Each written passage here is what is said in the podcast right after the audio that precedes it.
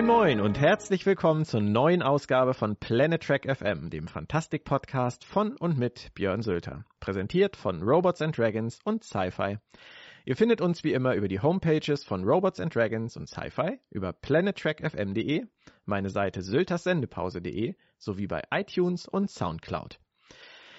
Es wird ernst, Leute. Die vorletzte Episode, The War Without, The War Within, ist gelaufen und es wurde schon hitzig darüber diskutiert. Da wollen wir natürlich jetzt auch nicht nachstehen, auch wenn die Krankheitswelle und das gemeine Internet uns etwas aus der Zeitlinie geworfen haben. Meine Gäste sind heute Autor und Übersetzer Christian Humberg sowie Forenlegende Moritz Wohlfahrt alias Damok auf dem Ozean.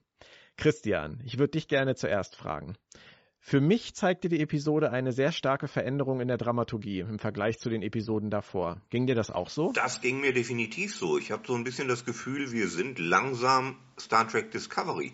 Wir konzentrieren uns auf das Schiff auf das Schiffinnere, auf die äh, Crew, auf die Beziehungen der Figuren untereinander.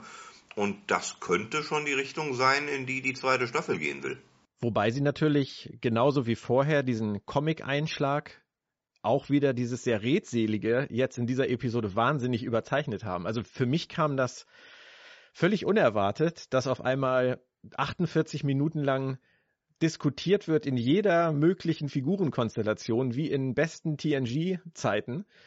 Ähm, die letzten Episoden hatten ja diese Figurenarbeit äh, im Prinzip gar nicht gebracht. Da hatten sie sich ja eigentlich nur auf Action, auf Twists etc. verlassen.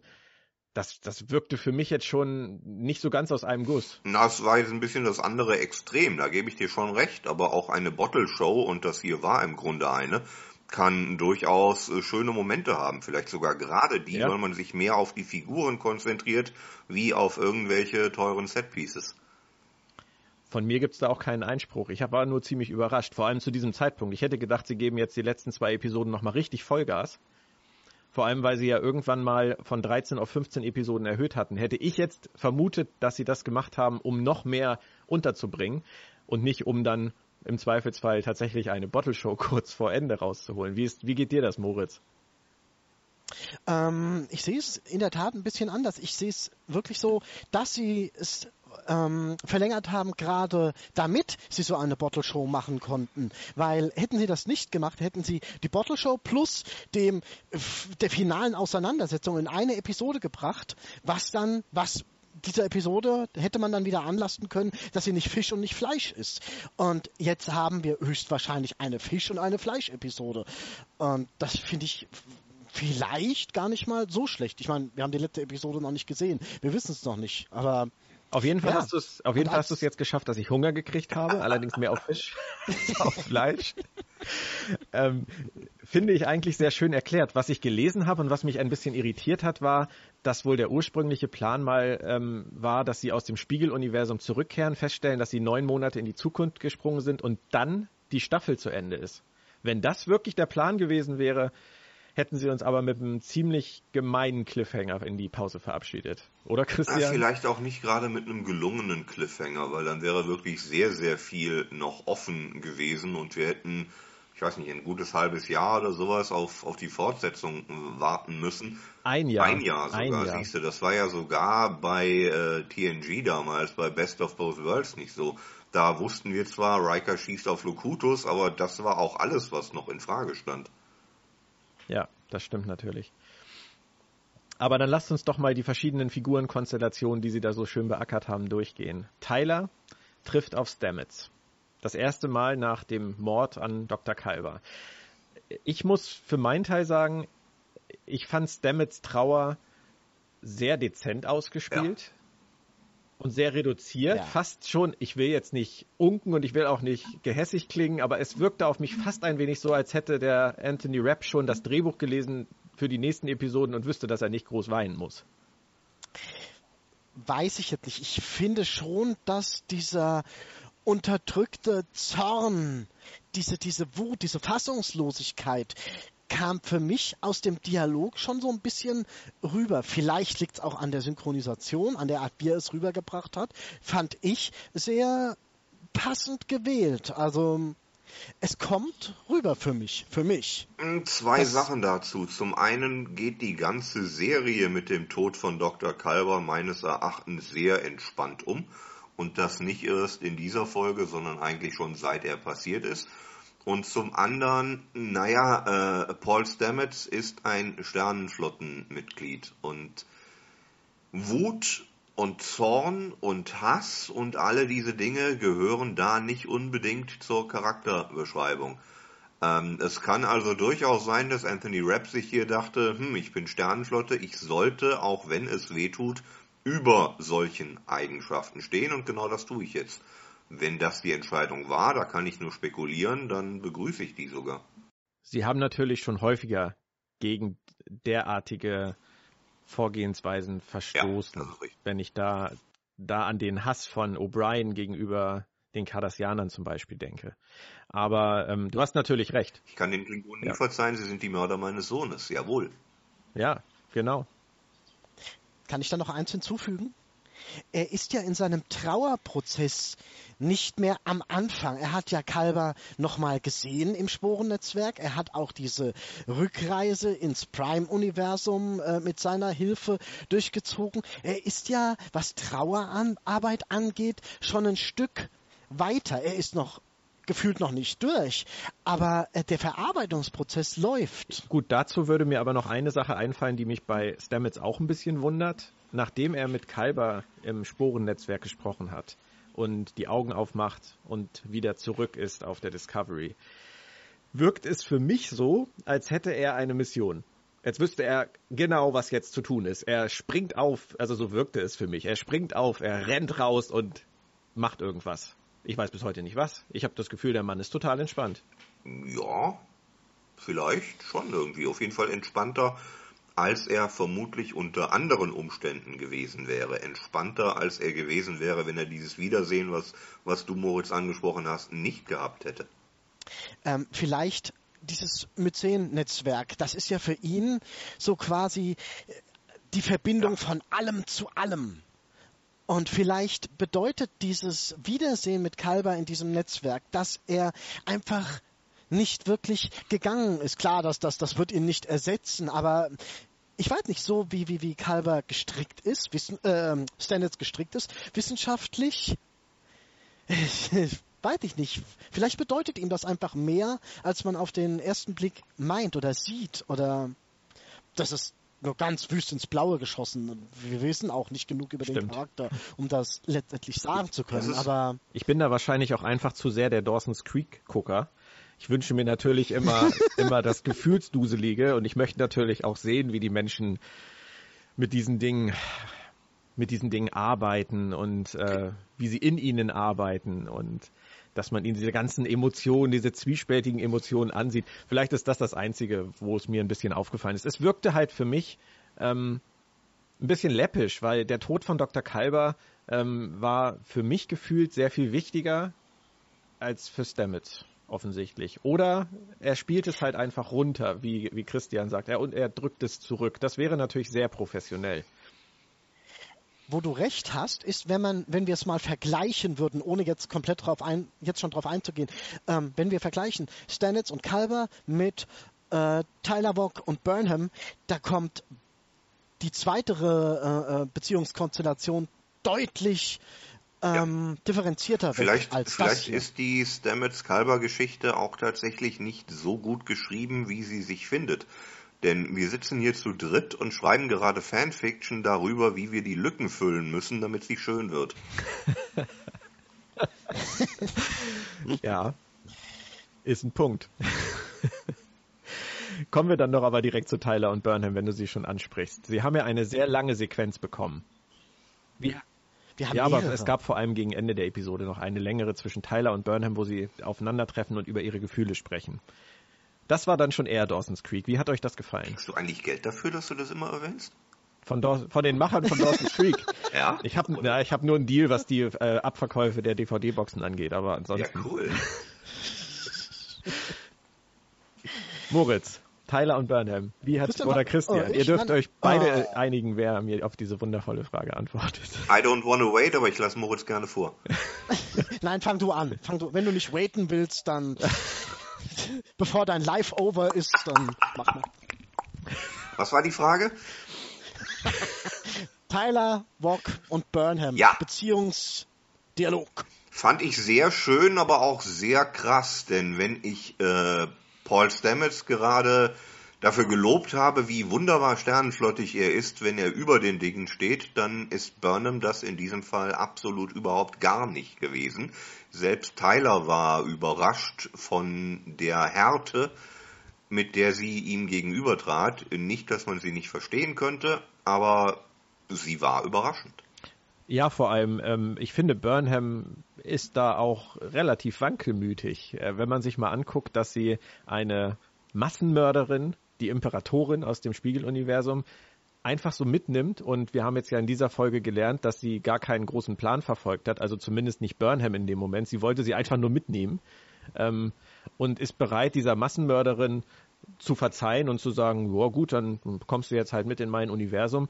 Aber bei Nein, sie sagt, du hast was Besseres verdient. ja, das ist mir klar, aber jetzt hat sie halt Tyler, der ihr Freund war und der unter dem Einfluss von Folter, von Umoperation, von äh, Gedankenkontrolle etwas Schlimmes getan hat, den sie behandelt wie einen Mörder. Finde ich spannend. Also äh, spannend ist vielleicht das Positive ausgedrückte. Äh, Es ist schlecht geschrieben, meiner Meinung nach. Ja, sie hat halt einen Mutterkomplex, was Giorgio angeht. Dementsprechend hat Giorgio bei ihren Stein im ganz egal, wer Giorgio tatsächlich ist. Tyler ist da anders. Bei Tyler hat sie keinen Papa-Komplex, den hat sie Sarek gegenüber. Die Stelle ist schon besetzt.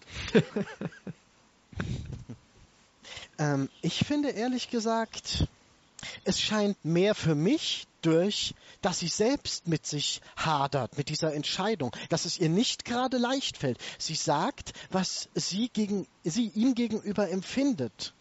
Dass sie, was sie sieht, wenn sie ihn ansieht. Und das sagt sie nicht kühl, das sagt sie nicht ähm, durch, durchdacht oder geplant. Das ist Schmerz, der da für mich durchkommt. März! Schmerz. Ja, und ähm, ähm, ähm, Schmerz! jetzt hast du mich voll rausgebracht.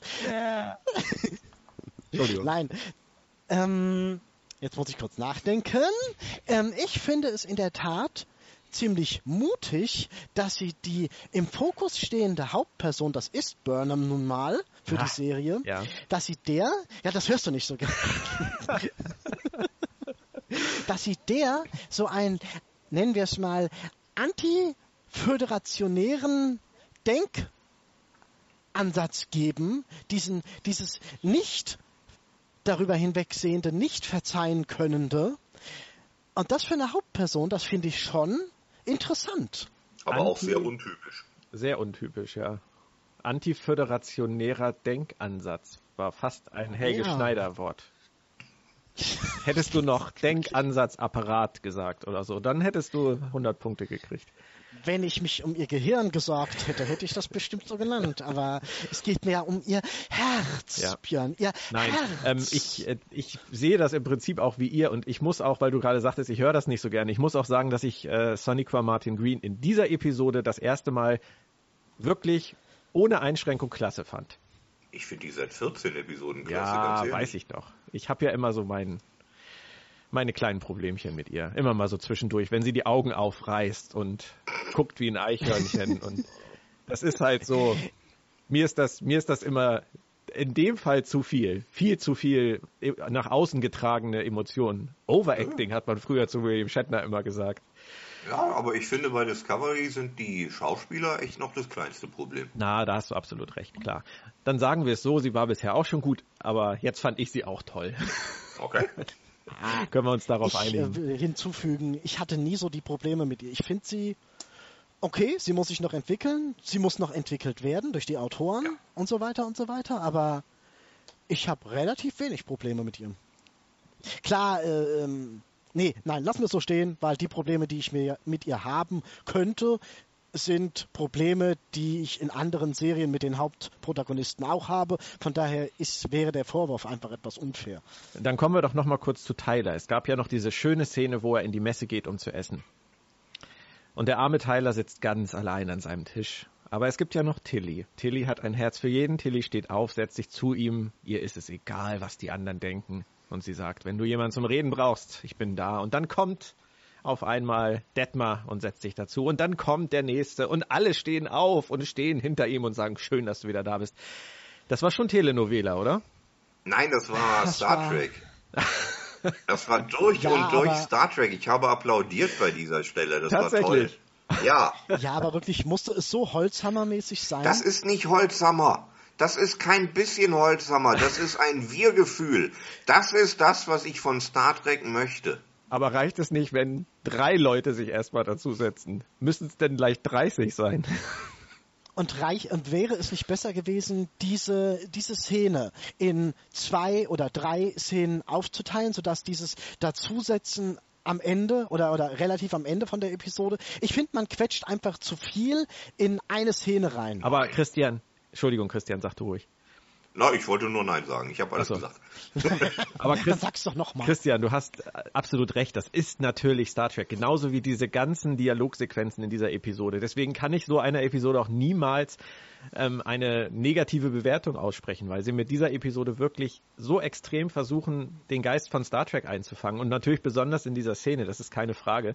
Ich habe mich nur, oh, ich, die, ich habe mich nur ganz, ganz kurz, ich habe mich nur erinnert gefühlt an die letzte Folge von äh, der ersten Staffel von Voyager wo es dann darum geht, ob irgendjemand von der Crew auf diesem Planeten bleiben möchte mhm. anstatt mit äh, der, mit der restlichen Crew zusammen auf die lange, beschwerliche, endlose Reise zu gehen. Und Janeway und Chakotay gehen da in diesen Frachtraum, wo sich alle, die gehen wollen, treffen sollten und keiner ist drin. Das war halt auch, das war Star Trek in der Reinkultur, aber ich hätte mir auch da drei Leute gewünscht, die sagen, sorry, wir machen es uns hier gemütlich. Das wäre genauso Star Trek-mäßig gewesen, dass 99 Prozent der Crew weiter mitfliegen, aber es wäre für mich halt einfach sehr viel realistischer gewesen, dass irgendjemand seine, seine persönlichen Befindlichkeiten vorn anstellt. Ganz starker Widerspruch, denn ähm, ich mag ja sehr gerne dieses Konzept vom Advanced Human, das Gene Roddenberry seinerzeit ausgegeben hat. Die Figuren in Star Trek, die menschlichen Figuren in Star Trek sind anders als du und ich und du, Moritz. Wir sind nicht das, was diese Menschen sind. Wir sind eine Vorstufe und eine deutlich primitivere Vorstufe. Captain Kirk und Co. waren geistig, philosophisch deutlich weiterentwickelt als wir, pazifistisch. Und genau das sehen wir in dieser Szene in, in der Messe auf der Discovery und genau das möchte ich in Star Trek sehen. Gut. Okay, mit dem Erklärungsgerüst, dann stimme ich dir zu. Dann stimme ich dir sogar bei der Szene zu. Ja. Dann passt. Nach der Logik hätte aber Star Trek Deep Space Nine nie so laufen dürfen, wie die Serie gelaufen ist. Das ist korrekt. Und da sind wir am gleichen Punkt. Du sagst, das ist korrekt und ich sage, ähm, ich hätte es schade gefunden, wenn die Serie anders gelaufen wäre. Auch da stimme ich dir zu. aber es ist halt kein Star Trek im Kern. Im Kern schon. Wir haben ähm, Captain Cisco sorgt dafür, dass die Romulaner in den Krieg eintreten, kann danach aber nicht mehr mit sich selber ins Reine kommen. Das ist dann schon wieder Star Trek. Natürlich kann sich auch der Advanced Human die Finger dreckig machen, aber er wird es merken und er wird es spüren und er wird es für den Rest seines Lebens spüren, verdammt nochmal. Es ist eine Frage der Reflexion andere schöne Szene aus Deep Space Nine, was gerade das angeht, ist, wie die Klingonen am Ende auf Cardassia ja. auf den Sieg trinken ja, wollen. Ja, absolut. Mit Admiral Ross. Ja. Ja. ja. Und da zeigt sich das ja auch nochmal Klar. In, in absoluter Star Trek Reihenform. Ja. Diese Grauzonen von Deep Space Nine gefallen mir einfach etwas besser als dieses Moritz sagte eben so schön Holzhammer, du sagst Christian, es ist nicht Holzhammer. Ähm, für mich ist es auch Holzhammer. Ähm, für mich muss es nicht immer 100% sein. Für mich reicht nein, für nein, den nein, Advanced Human halt auch aus, wenn 90, 95% diesem Bild entsprechen und wir einfach eingestehen, dass es immer Ausfälle gibt. Äh, Holzhammer meinte ich aber wirklich nur in Bezug auf, dass das eine Drei-Minuten-Szene ist, die, die dann als solches so stehen bleibt, ohne äh, dass sie ja, sich ja. in irgendeiner Art und Verstehe. Weise längerfristig entwickelt hat. Ja. Das ist das, was ich meine. Kommen wir noch ganz kurz zu einem anderen Pärchen. Burnham und Sarek. Ah, halt, halt, stopp, darf ich dann doch nochmal, ähm, weil du hattest es davor von der Star Trek-Szene, dass das gerade in dieser Episode eine Szene ist, die Star Trek symbolisiert. Ich finde, dass es eine andere Szene auch mit Tilly gibt, die ich noch viel Star Trekiger finde, wo sie sich mit Burnham über Tyler unterhält, was aus Tyler wird, wie es mit Tyler war und was, ähm, wie man da jetzt mit umgehen soll. Und da sagt sie, ähm, grob zusammengefasst, es geht darum, wie wir jetzt auf diese Leute, wie wir mit diesen Leuten umgehen, wie wir diese Leute jetzt behandeln, weil das wird sie prägen. Völlig ja. richtig. Wenn wir ihnen jetzt die Hand geben, wenn wir ihnen jetzt Fürsorge zuteil werden lassen, dann ändern wir sie vielleicht dadurch. Wir ändern sie mehr, als wenn wir ihnen die kalte Schulter zeigen würden. Das finde ich persönlich noch viel mehr Star Trek. Sehr schön beobachtet. Es ist im Prinzip das Gleiche, nur mit Worten ausgedrückt, nicht mit Gesten. Aber ich gebe äh, geb dir völlig recht, Moritz, das ist schöne Szene und genau das, was du sagst. Absolut richtig. Ja, liegt vielleicht wirklich an dem visuellen Aspekt, der bei der ähm, Kantinenszene nochmal äh, eindeutiger ist. Das kann sein. Ja. Ist richtig. Kommen wir zu einem anderen Pärchen. Burnham und Sarek. Schöne Unterhaltung zwischen den beiden. Aber warum klingt es so sehr nach Abschied und warum erwähnt Burnham das sogar extra nochmal für uns, dass das auch für sie so wahnsinnig nach finalem Abschied klang? Wie soll das gehen? Damit es spannend wird. Es ist selbstverständlich kein Abschied. Aber wir äh, nähern uns dem Staffelfinale, dem großen Kampf gegen die Klingonen, endlich mal. Und da müssen die Einsätze entsprechend hoch wirken, damit es ein Final würdig ist. Und genau das wird hier gerade angeteasert, als sich Sarek von äh, Burnham verabschiedet, als wäre es für immer. Also ein Nebelkerzenalarm. Ja, ein, ein äh, Pathos ummantelter Nebelkerzenalarm. Aber das heißt ja nicht, dass die beiden Figuren in dem Moment nicht davon ausgehen, dass das jetzt wahrscheinlich ihr Auf Wiedersehen ist. Ich habe einfach wahrscheinlich durch das durch die Arbeit der Drehbuchautoren bisher zu sehr den Eindruck gewonnen, dass sie nichts ganz umsonst teasern. Ja, sagt der Mann, der im Podcast gerne Fanfiction schreibt. Also. Sie werden weder Sarek noch Burnham aus der Serie rausschreiben können, da sind wir uns alle einig. Von daher Absolut. wird das nicht passieren. Es sei denn, Und Punkt, Punkt, Sarek ja, ja. weniger als Burn Burnham ginge vielleicht, aber Sarek. Burnham, Burnham wäre natürlich ein Knaller. Also. Aber Sarek geht nicht, darum ging es mir eben. Sarek also Sarek nicht, geht nicht. Es sei denn Punkt, Punkt, Punkt, aber dazu kommen wir ja später. Bitte. kommen wir doch mal ganz kurz zum Twist der Woche. Man hat sich ja inzwischen schon fast daran gewöhnt, dass es jede Woche einen gibt. Diese Woche kommt Captain Philippa Giorgio am Ende schön in ihrer Uniform mit einem schiefen Grinsen auf die Brücke und wird als geretteter Captain vorgestellt und darf die Mission nach Kronos anführen. Ich würde Christian mal zuerst bitten, was zur Hölle haben die vor? Ich habe es nicht verstanden. Und B, wofür brauchen sie Imperatorin Giorgio? Keine Kompetenz im eigenen Haus? Ähm, äh, auch wenn das jetzt wie ein äh, furchtbarer Werbeblock für irgendein Buch äh, klingen sollte, sie bekämpfen Feuer mit Feuer. Sie nehmen die Kernkompetenz, die Sie zufällig an Bord haben, im Besiegen der Klingonen, nämlich ja. die Imperatorin, die das im Spiegeluniversum nämlich schon getan hat, und geben ihr mal eben die Schlüssel vom Auto, damit sie mal darüber fährt und wiederholt, was sie bei sich zu Hause schon mal gemacht hat. Das ist durchaus logisch. Es ist riskant, es ist sogar scheiße riskant, gar keine Frage. Aber die Föderation steht hier mit dem Rücken zur Wand, da dürfen wir uns nichts vormachen. Und es wird Zeit für verzweifelte Aktionen. Wer würde es nach Admiral Cornwall gehen oder wie auch immer die Frau heißt, ich weiß es immer noch nicht, äh, dann wären die äh, Aktionen vielleicht sogar noch deutlich verzweifelter. Was die Frau alles will und was äh, Burnham und andere ihr ausreden müssen, das geht auf keine Kuhhaut mehr. Und äh, die Imperatorin auf dem Captainsessel, ist da nur, ist noch nicht mal die Spitze des Eisbergs, würde ich sagen. Ich frage mich nur, was das bringen soll. Weil sie können ihr doch, sie können ihr doch 0,0 trauen. Da sind wir uns doch eigentlich einig. Ich glaube schon, dass man ihr insofern trauen kann, dass sie die Klingonen jetzt platt macht. Aber sobald sich die Möglichkeit für sie zeigen sollte, irgendwie aus ihrer aktuellen Situation rauszukommen, sei es durch eine Rückkehr nach Hause oder durch, weiß ich nicht, einen Freitod oder sowas, dann wird äh, Spiegel Giorgio diese Option ziehen für sich. Auch da müssen wir uns äh, im Klaren sein. Aber erstmal auf die Klingonen draufhauen, ich glaube, da hat die Bock drauf.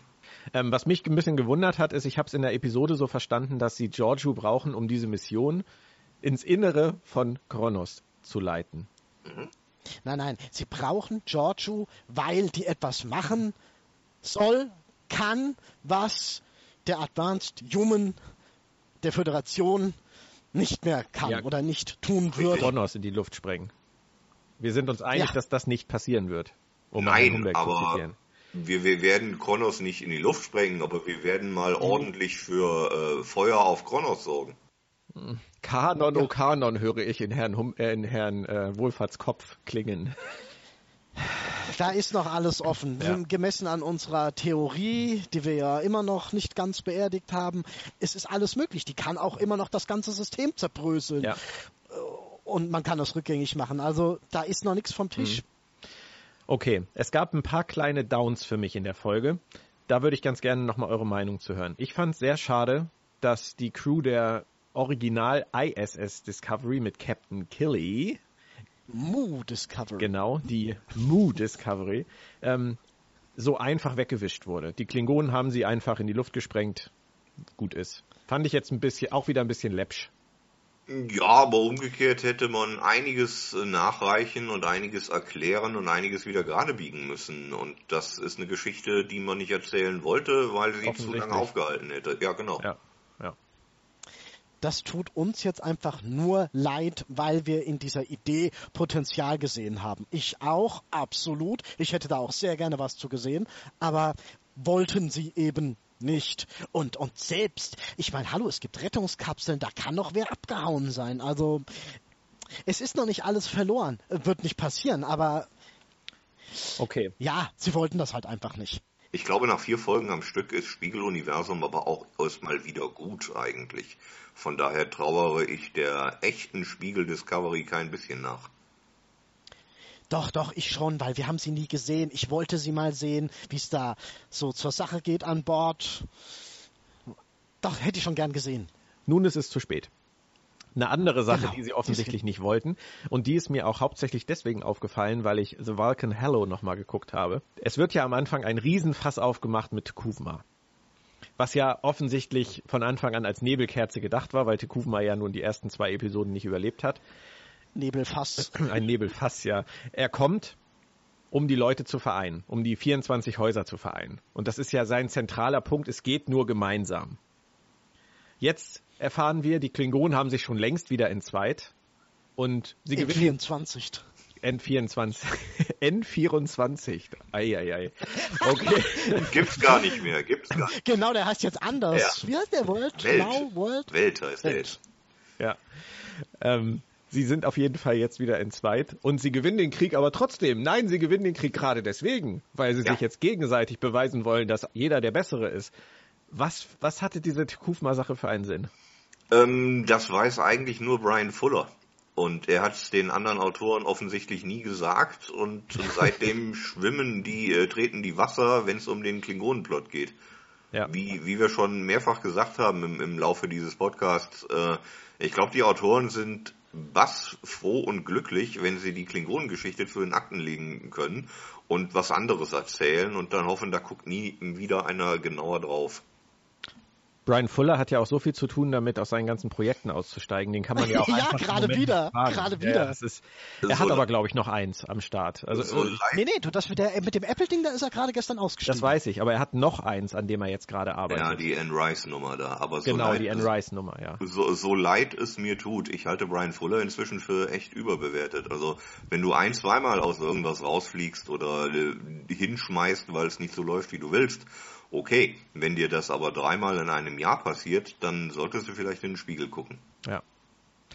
Der dritte Punkt für mich bei den Downs ist ähm, That Old Black Spore Magic. Wir haben eine Episode zuvor erfahren, es ist nichts mehr da, wir können nicht mehr springen und jetzt müssen wir aber wieder springen und Stamets sagt, ha, unterste Schublade, Labor, rechte Seite, da war doch noch ein Kanister. Habt ihr kurz einen Planeten für mich? Ja, da ist ein Mond. Super. 3, 2, 1, Sporenwald. Kommissar Zufall. Toll. Ich sag mal so, du kannst aus einer Kiste Tomaten nicht in zwei Minuten Tomatenmark machen, weil du Spaghetti essen willst. Also ich glaube, es ging da in der Episode letzte Woche einfach darum, es musste das her, was da war und das war dann halt alles. Mehr war da nicht mehr übrig. Ja, es geht nicht ganz auf, aber es ist nun mal, die Autoren arbeiten so. Ex Machina. Ja. Das hast du ja auch, Christian, schon von Anfang an gesagt. Das ist genau die Art und Weise, wie die mhm. Autoren arbeiten. Sie holen etwas aus der Schublade in dem Moment, Ganz wo genau. sie es brauchen. Das war mit den Pavanern ja zum Beispiel auch nicht anders. Und wir haben alle gedacht, die müssen irgendwas noch bedeuten. Das kann doch nicht sein, dass die jetzt kurz nur mal für diese eine Folge aus der Kiste geholt wo wurden. Ja, scheiße, mhm. war aber so. Sie waren nicht mal mehr in der nächsten Episode, die direkt anschloss, relevant. Sarkophagschiff, sage ich da nur. Auf jeden Fall. Übrigens, ähm, nachdem ich jetzt The Viking Hello nochmal geguckt habe, muss ich wirklich sagen, ähm, beim ersten Mal war ich ja ein bisschen genervt von den Klingonen. Aber jetzt beim zweiten Durchlauf fand ich es erträglicher. Also ich hätte gedacht, ich bin wahnsinnig gelangweilt von den, von den klingonischen Dialogen. Aber ich fand sie eigentlich jetzt beim zweiten also das war ja nicht das zweite Mal schauen, das war jetzt das dritte Mal oder vierte. Ich habe es ja schon auf Deutsch, Englisch geguckt und jetzt nochmal auf Englisch.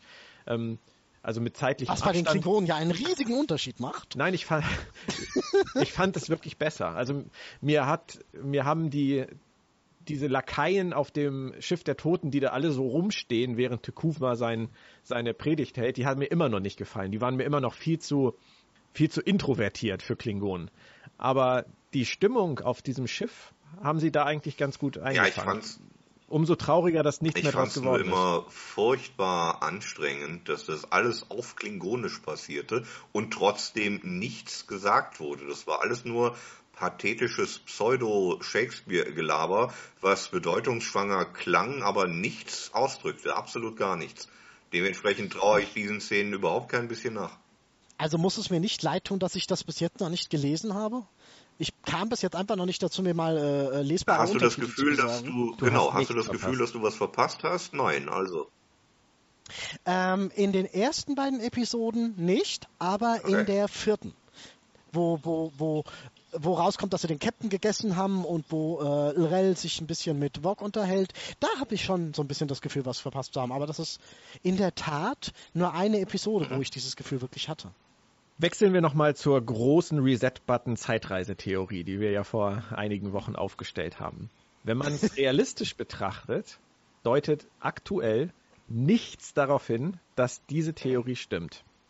Was ich erstmal sehr interessant fand, in der letzten Episode hat niemand, nicht mal Stamets, auch nur vorgeschlagen, dass man das, was da jetzt aus Versehen passiert ist, wiederholen könnte, um irgendetwas in der Vergangenheit zu ändern, zu ihrem Vorteil finde ich schon mal irritierend hoch 10. Ich habe ja schon letztes Mal gesagt, ähm, ich würde von der Crew erwarten, dass sie so professionell sind, dass sie zumindest auf die Idee kommen, das zu nutzen. Hat bisher keiner getan. Dann machen sie sich jetzt in der letzten Folge die Mühe, im Dialog Mirror Mirror kanonisch zu erklären. Indem sie verbieten, dass irgendjemand auch nur über diesen äh, Trip ins Spiegeluniversum in Zukunft redet. Damit dürfen Spock und Kirk im Spiegeluniversum erstaunt sein und alle anderen auch. Finde ich gut. Aber macht man sich die Mühe, das kanonisch zu erklären, um dann einen Reset-Button zu drücken? Hm. Dann haben sie sogar noch eine Effektsequenz drin, wo sie die ISS Discovery wieder in die USS Discovery on-screen zurückverwandeln. Hätten sie es nicht gemacht, wäre es keinem aufgefallen. Hätte jetzt, gut, irgendjemand hätte vielleicht in ein paar Wochen gesagt, die müssten das mal wieder umstreichen oder wann haben sie das überhaupt gemacht? Aber ähm, grundsätzlich wäre es nicht nötig gewesen. Aber sie machen es sogar noch vorm Finale ist auch so ein Punkt, wo ich denke, wenn danach dann alles hops geht und sie sowieso wieder zurückspringen, was soll das? Das würden die nicht in die Drehbücher schreiben. Oder sind das auch wieder Nebelkerzen? Ich glaube nicht, dass sie zurückspringen. Und zwar hauptsächlich aus dem Grund, dass man diese Karte nicht zu oft ausspielen darf und äh, zweimal in drei Folgen wäre zu oft. um sie nicht völlig wertlos machen zu können. Würden sie jetzt wieder zurückspringen, dann würden wir uns ab dann fragen, warum sie das nicht immer machen, wenn mal irgendwo in China ein Sackkreis umfällt, der besser nicht umgefallen wäre.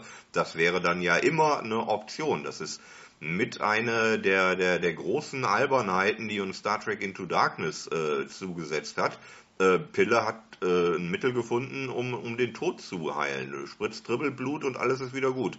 Das ist Unsinn und das hier wäre genauso ein Unsinn. Deswegen lieber gar nicht erst thematisieren. Wobei sie natürlich den Sporenantrieb einfach nach diesem letzten Sprung durch die Zeit dann endgültig zu den, den Akten können die auch jetzt zu den Akten legen und wir hätten das Ding gar nicht überreizt. Naja, jetzt gerade nicht. Sie müssen dann nochmal in den Klingonenplanet Kronos rein. Von daher dürften sie jetzt gerade nicht. Aber was Kanon angeht, ich fürchte fast, dass man da Pro-Erwähnung, Kontra-Erwähnung. Ich glaube, in Sachen Kanon darf man da einfach nichts mehr werten. Weil wir haben auch andere Szenen, die dem Kanon dann wieder komplett widersprechen. Äh, ähm, ja, aber sie haben sie sich haben jetzt ja gerade viel Mühe gegeben. Ich habe jetzt sogar noch, sogar noch Captain Archers Erwähnung und die der NX01 vergessen. Ja, ja. Ja, aber dann hast du im Gegenzug ja. Dann hast du aber im Gegenzug sowas wie, äh, hahaha, sie haben ihn aufgeschnitten und sie haben sein Herz umgebaut. Hallo, die Klingonen haben, glaube ich, zwei Herzen und vier Leber. Ja. Was sind die Mehrzahl von Leber?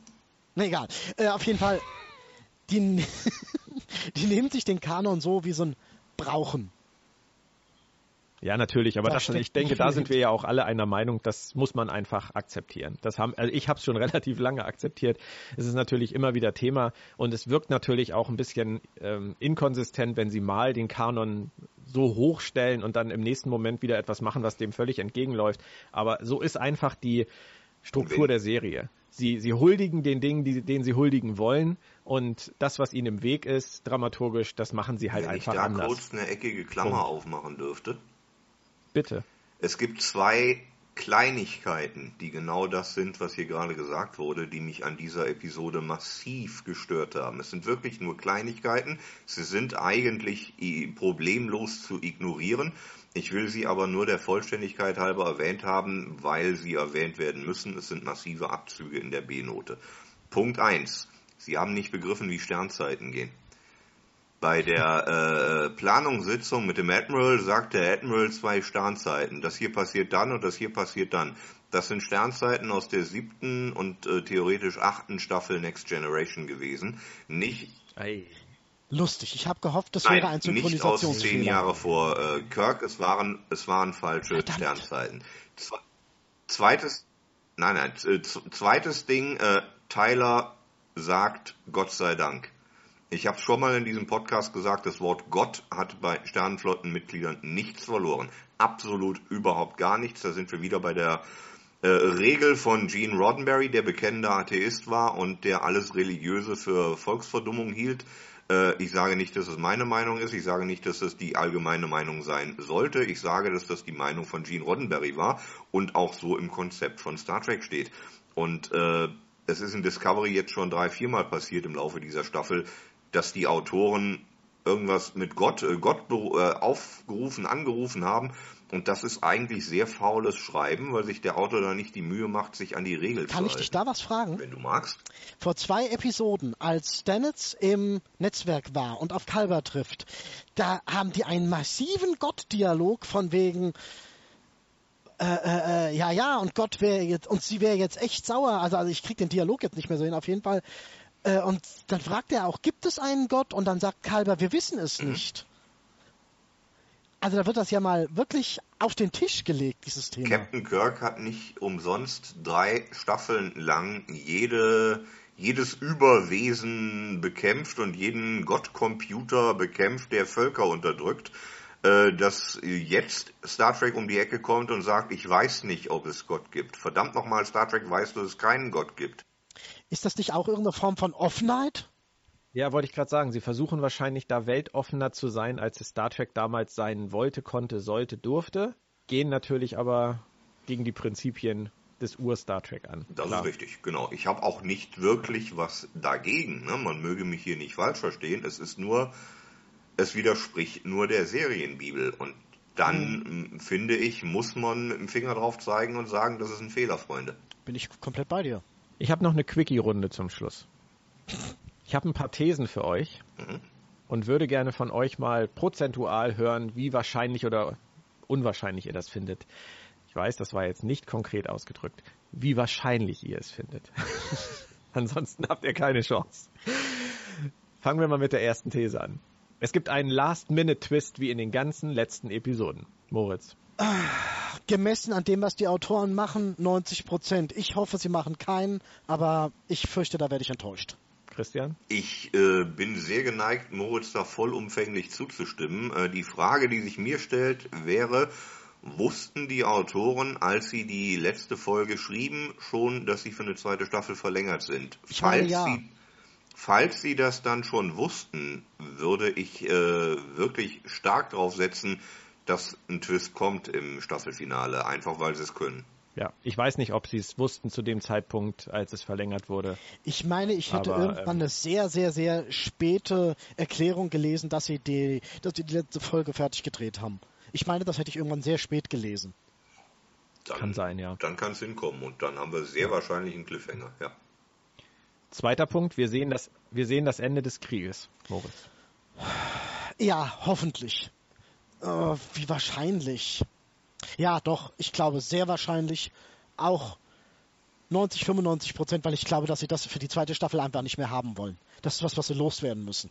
Christian, schließ dich ruhig an. Der Klingonenkrieg war mit das in dieser Staffel, was am wenigsten funktioniert hat. Deswegen gebe ich Moritz auch da vollkommen recht. Die Autoren würden sich selber tierisch viele Stöcke zwischen die Beine schmeißen, wenn sie das Ding noch länger mittragen, obwohl sie es nicht bedienen können. Sie sind nicht in der Lage, einen angenehmen Klingonenkrieg zu, zu schreiben. Sie umgehen das Problem ja in jedem Drehbuch neu.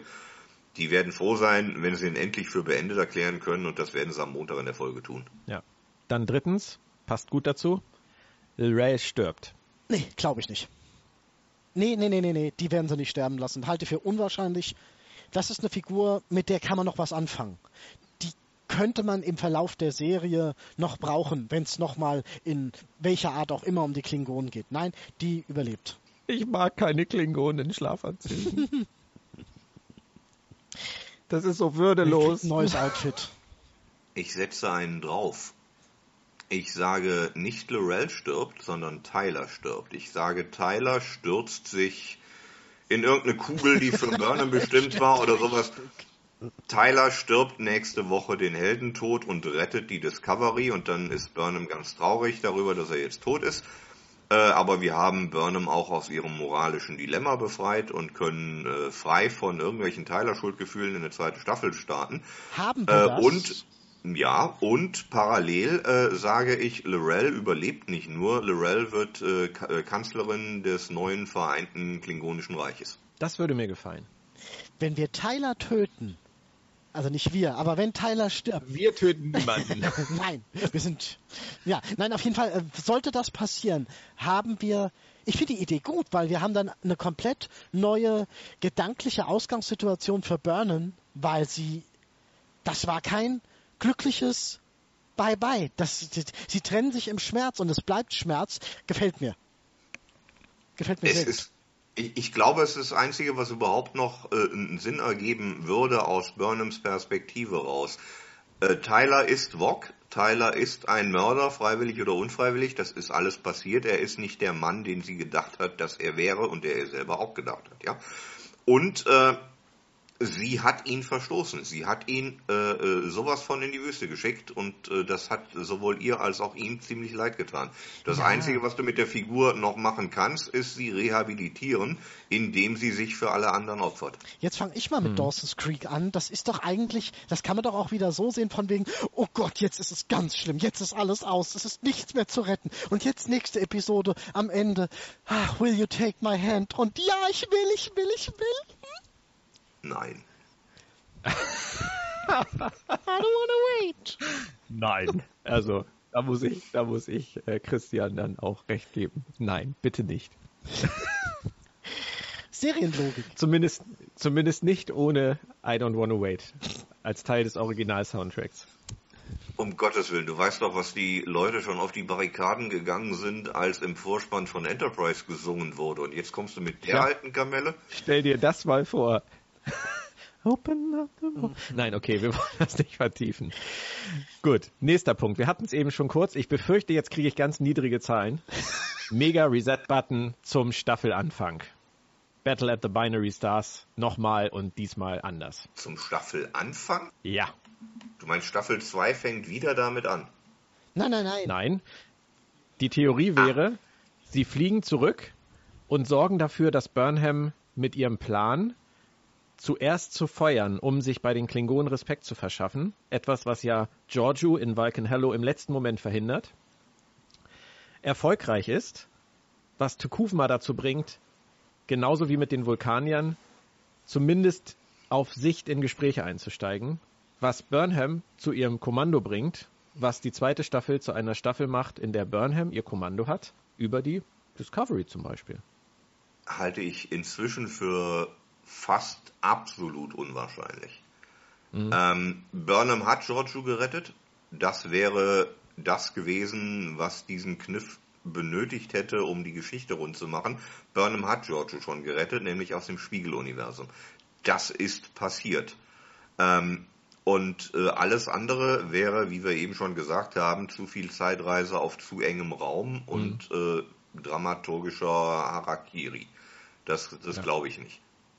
Moritz?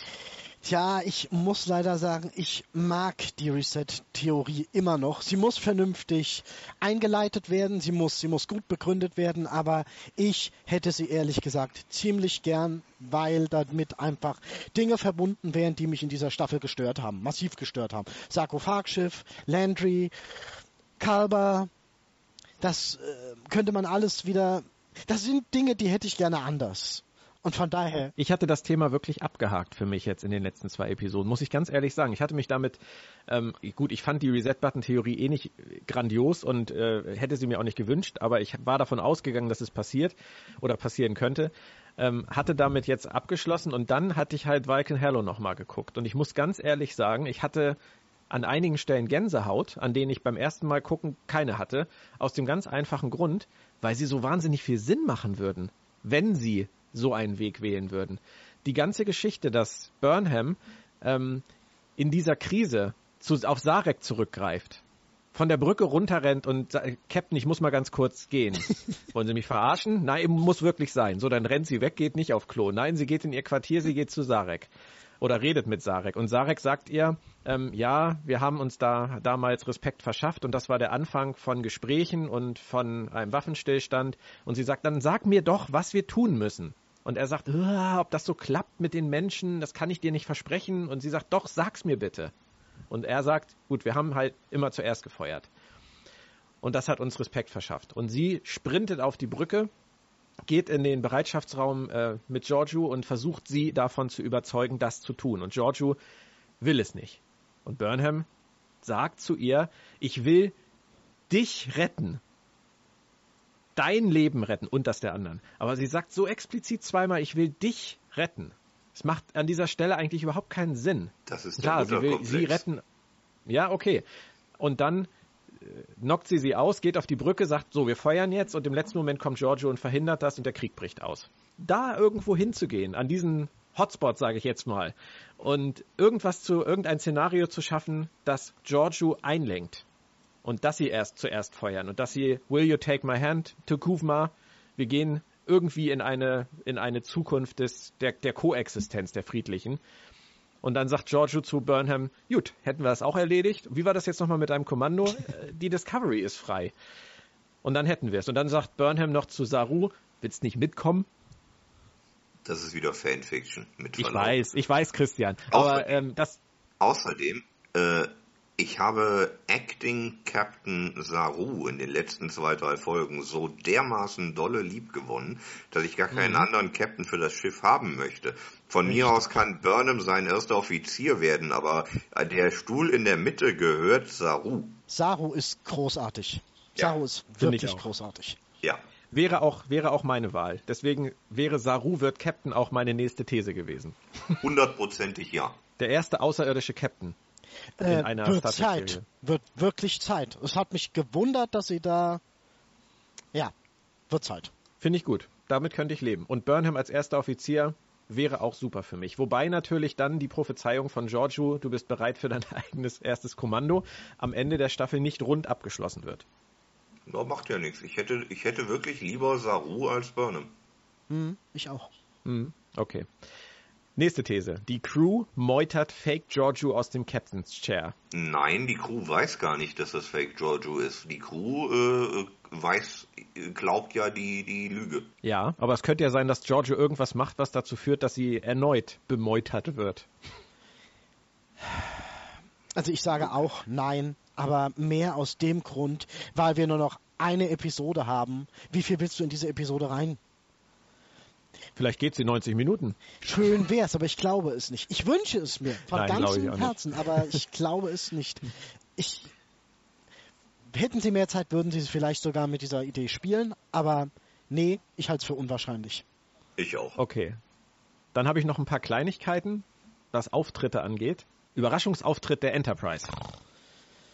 Nein. Nein, wollten sie nicht. Haben sie irgendwann mal gesagt, dass sie das Ja. auf gar keinen Fall machen wollen? Die Das- Hoffnung stirbt bei vielen Fans ja zuletzt. Das Das, wäre äh, auch- Ich bin Fan und ich hoffe es nicht. Das wäre auch ein, ein zu großes Fass, als dass man es jetzt so kurz vor Schluss noch aufmachen könnte.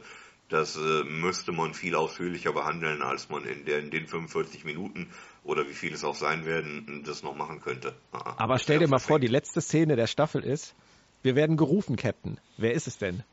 Die Enterprise. Dö, dö, dö, dö. Abspann. Ich frage mich ehrlich Das gesagt, schaltet, aber, das schaltet aber jeder bei der nächsten Folge wieder ein. ich finde es ehrlich gesagt sowieso ein bisschen, das ist was, was ich an dieser Episode ein bisschen lächerlich finde. Die Enterprise ist damals schon das Flaggschiff gewesen der Flotte. Also, äh, ja, was macht denn die? Ist die kaputt? Oder, oder, ich finde, sowas sagt man. Man hat selbst in, in, im letzten Zweiteiler von Deep Space Nine gesagt, oh, das romulanische Flaggschiff wurde zerstört. Und hier hört man nichts vom Flaggschiff. Das ist, ein, das ist eine Kleinigkeit. Es ist, ich weiß selbst nicht genau, warum es mir auffiel. Aber, ja, ich finde, sowas erwähnt man. Außerdem hatten wir nicht gesagt, dass äh, Mr. Spock seine Schwester erst dann besuchen kommen wird, wenn die Quoten von Discovery in den Keller gehen. Ich glaube, so weit sind wir noch nicht. Gut. Nächster Punkt. Lorca taucht wieder auf, egal welcher. Nein. Nee, eigentlich nicht. Nein. Jason Isaacs hat sich bei Aftertrack schon von den Fans verabschiedet und Matt Myra hat ihn nicht ausreden lassen. Von daher glaube ich nicht, dass Jason Isaacs noch mal für Star Trek vor der Kamera steht. Auch wenn ich es schade finde. Nee, nee, der, nee, nee, nee, der ist weg, der taucht nicht auf. Der Tardigrade taucht auf. Ginge. Ja, Oh. ginge. Oder das Mittagessen von Lieutenant Stamets von vor zwei Wochen taucht mal wieder auf. Warum?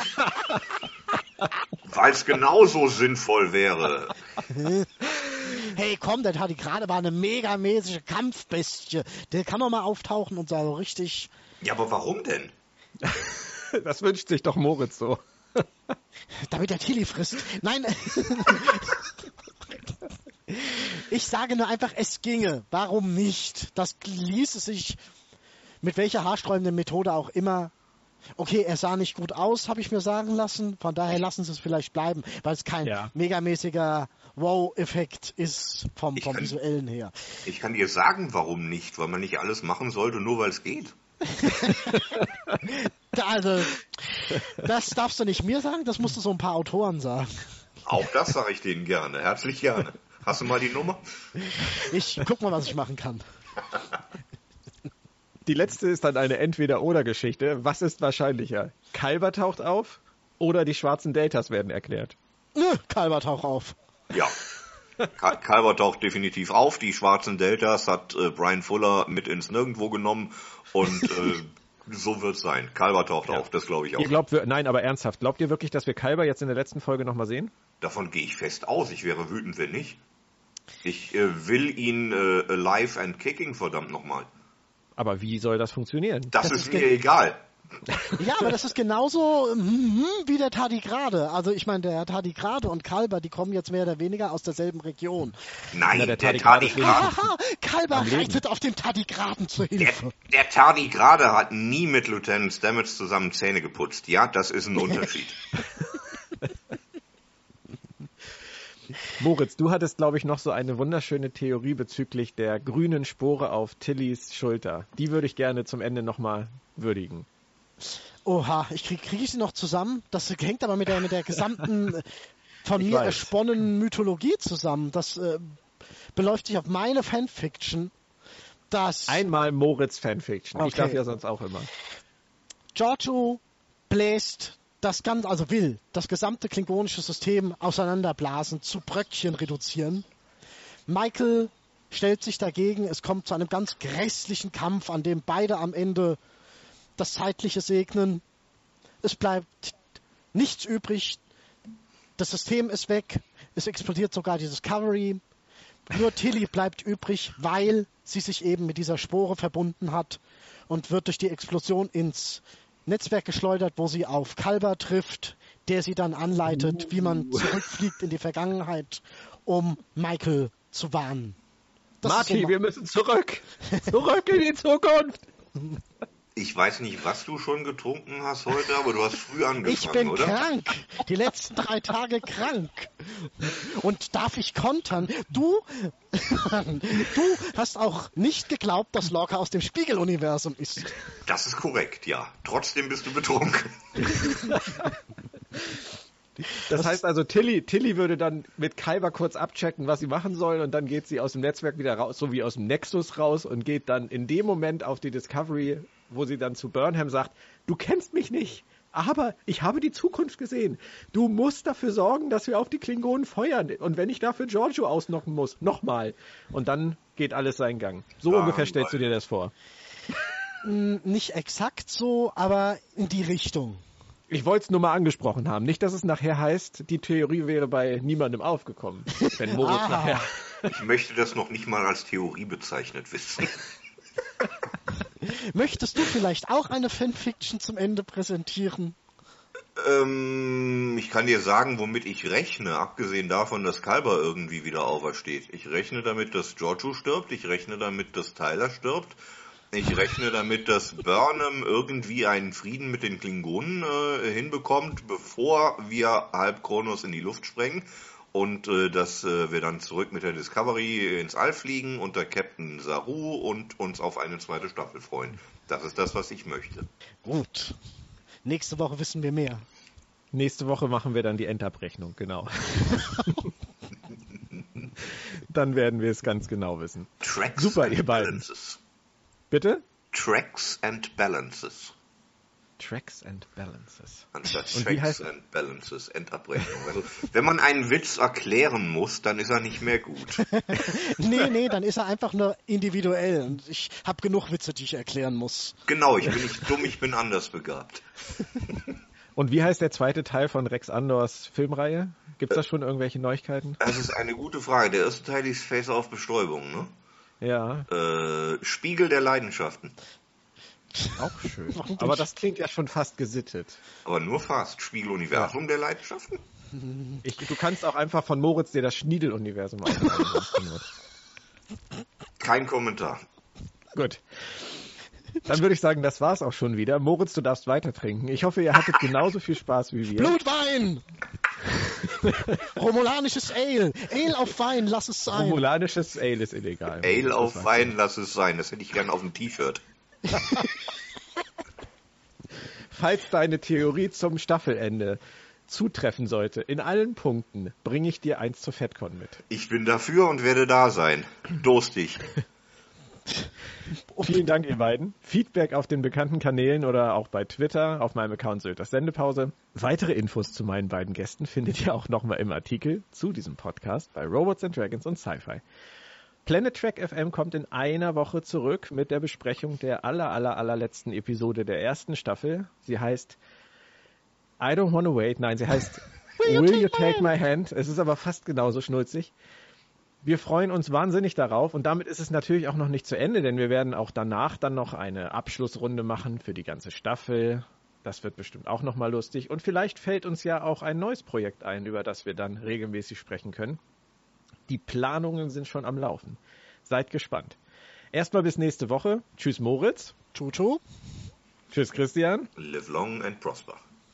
Passt auf euch auf. Machen Und wir. Keep an open mind. Tschüss. So open up your morning light say a little prayer for I. You know that if we are to stay alive and see the peace in every eye.